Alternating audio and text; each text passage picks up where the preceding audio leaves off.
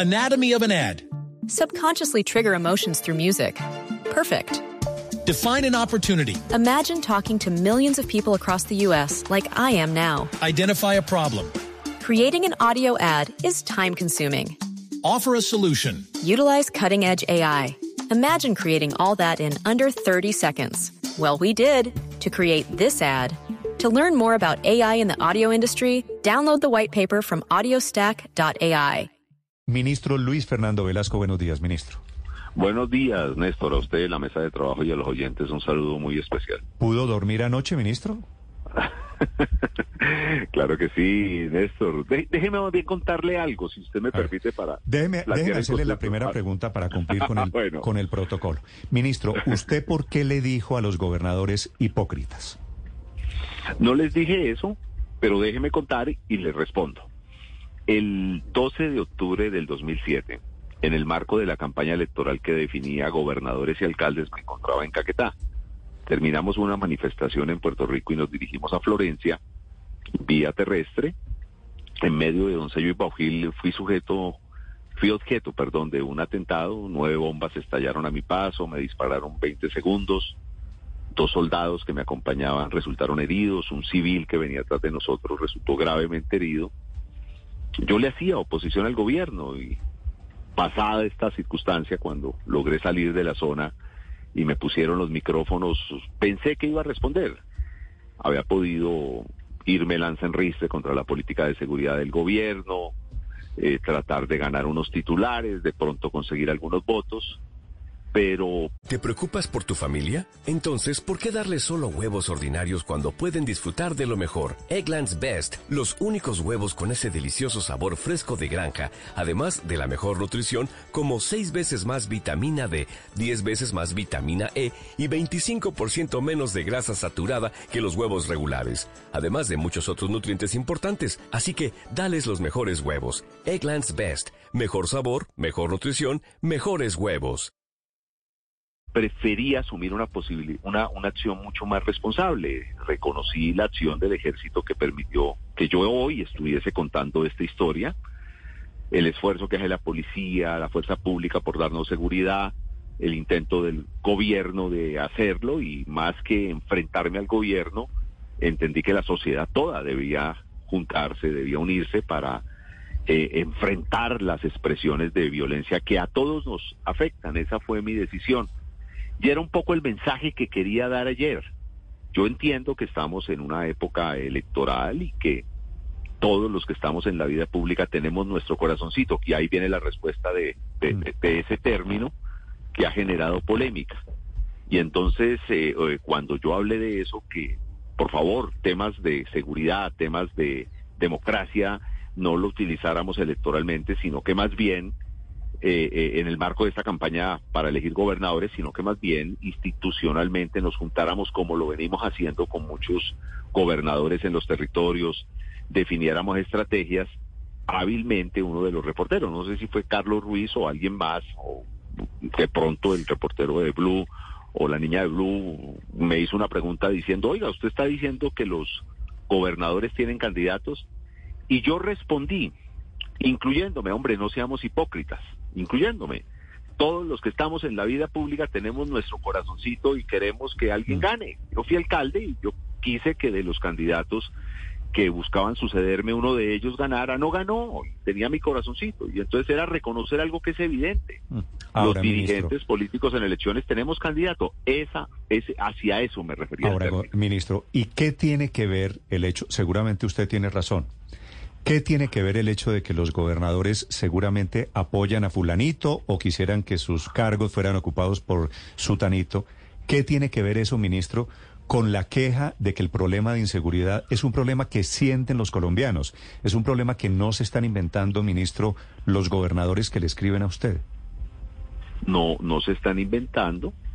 Reconozco que es legítimo eh, el reclamo en algunas zonas. Me parece injusto con la fuerza pública, con los soldados, con los policías, con los oficiales, con los coroneles, con los generales, que se diga que no se está haciendo nada. Me pareció injusto con el propio gobierno que se diga que hay inseguridad porque estamos tratando de construir una política de paz total cuando es todo lo contrario y hacia eso me referí. Les dije, miren, estos temas uno puede frente a los micrófonos conseguir algunos votos en este debate electoral, pero, pero termina haciéndole mal a toda la institucionalidad. Eh, el gobernador de Antioquia presentó unos reclamos eh, serios, él es un hombre ponderado y, y, habló de algunos reclamos de seguridad. Pues nos fuimos a Antioquia a hacer el comité de seguimiento electoral, en donde el que estaba encargado de la gobernación repitió sus observaciones y las tratamos institucionalmente y con los generales del ejército, eh, la Armada, la FAC, el director de la policía, el, eh, eh, la UNP, pues vemos cómo podemos mejorar y, y, y, enfrentar esas observaciones que hace el gobernador. Lo mismo lo hicimos en Norte de Santander con el gobernador de Cúcuta este martes en el Cauca con Elías Larraondo. Estuvimos trabajando con el señor presidente en temas de seguridad allá en el departamento, con los alcaldes, con los comandantes de todas las fuerzas y de la policía y la UNP. O sea, me parece a mí, pues es mi opinión, que creo que estos temas nos hacen mejor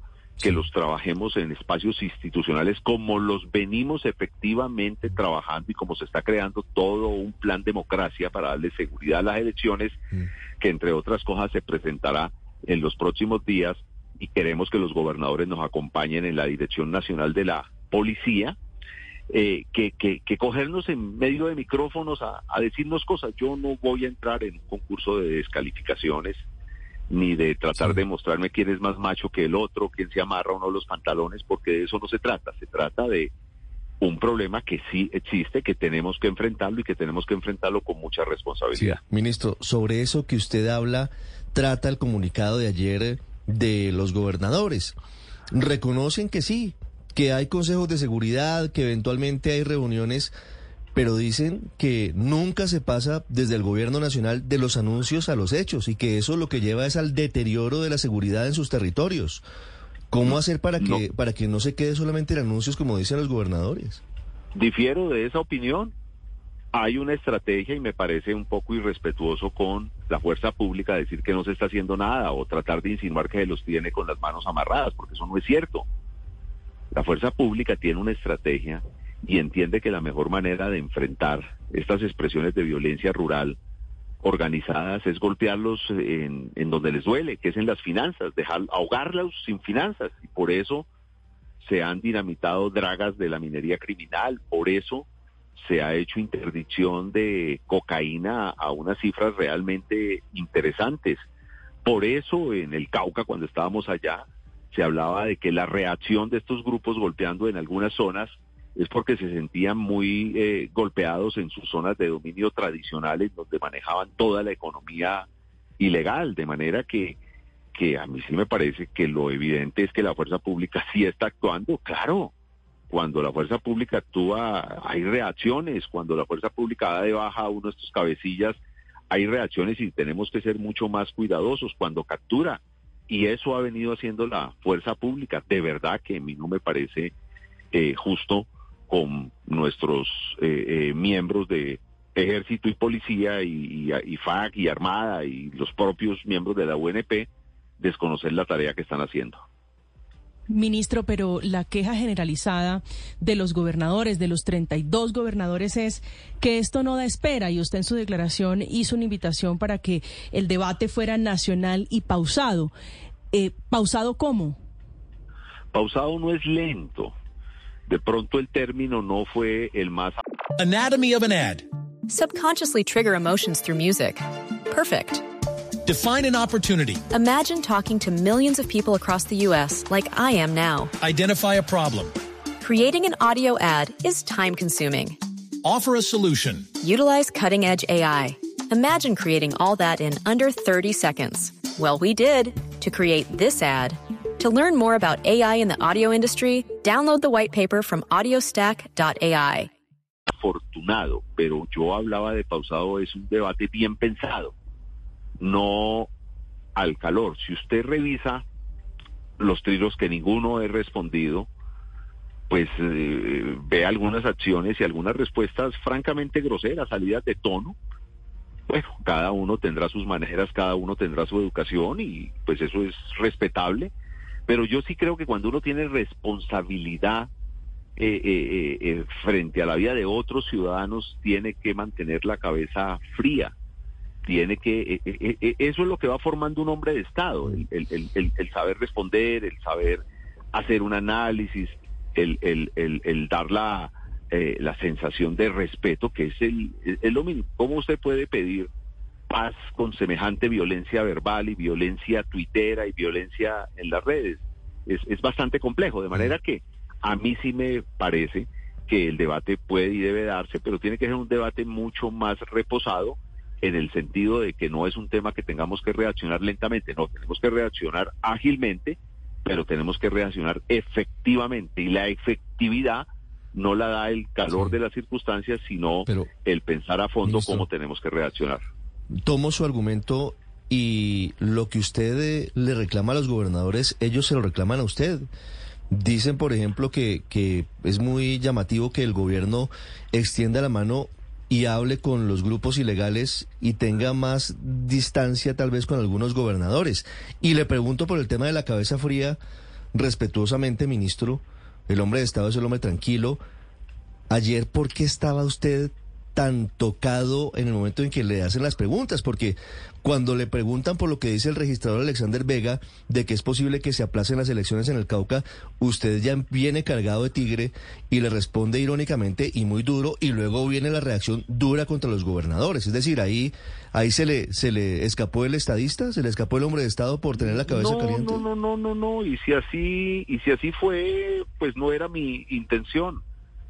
Con Alexander yo me hablo permanentemente. Él es bastante madrugador y cuando el teléfono suena antes de las 5 de la mañana, yo sé que es él, contándome de las acciones que viene adelantando. Con él hacemos los consejos de seguimiento electoral y él sabe y él conoce el plan democracia y sabe cómo se está trabajando. Eh, con él evaluamos cuáles son las zonas más complejas de seguridad, pero también con él, por lo menos en lo que yo he hablado, hemos decidido que el tema de seguridad los, lo manejen los que saben de seguridad. ¿Cómo voy a quitarle yo la dirección de esos temas a unos señores que llevan estudiando y trabajando 40 años en temas de seguridad que son los generales? No, pues dejemos que ellos que están preparados nos organicen el plan democracia, en, eh, presentémosles nuestras observaciones, pero que ellos manejen. ¿Y cómo voy a meterme yo a decirle a Alexander cómo se hace una elección cuando él pues ha tenido la experiencia eh, desde el Consejo Electoral como registrador? Mm. Entonces, básicamente el mensaje que yo quería enviarlo, a lo mejor muy duro, es cada uno en su, frase, en, su responsabilidad. Alexander, es Alexander Vega el registrador. Su frase, ¿usted cree que el registrador se les robó 500 mil votos? Eh, no a él, al proceso electoral, pero pues que yo no creo. Perdón, yo le pregunto con el mayor respeto, Néstor. No ocurrió en la última elección para el Congreso, que después del escrutinio un partido hizo reclamos y aparecieron 500 mil votos que no aparecieron en el primer escrutinio. ¿Eso es cierto o eso es falso? ¿Pero no le aparecieron, ministro? Claro que aparecieron y yo lo dije.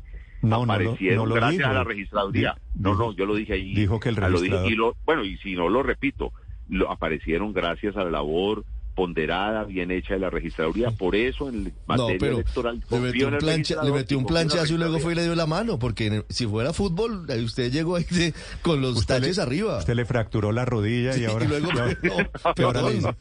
Oiga, ministro, mire, hablando, hablando en serio, usted me dijo en estos días en la entrevista que lo del presidente Petro a usted de los ministros era con matrícula condicional, ¿cierto?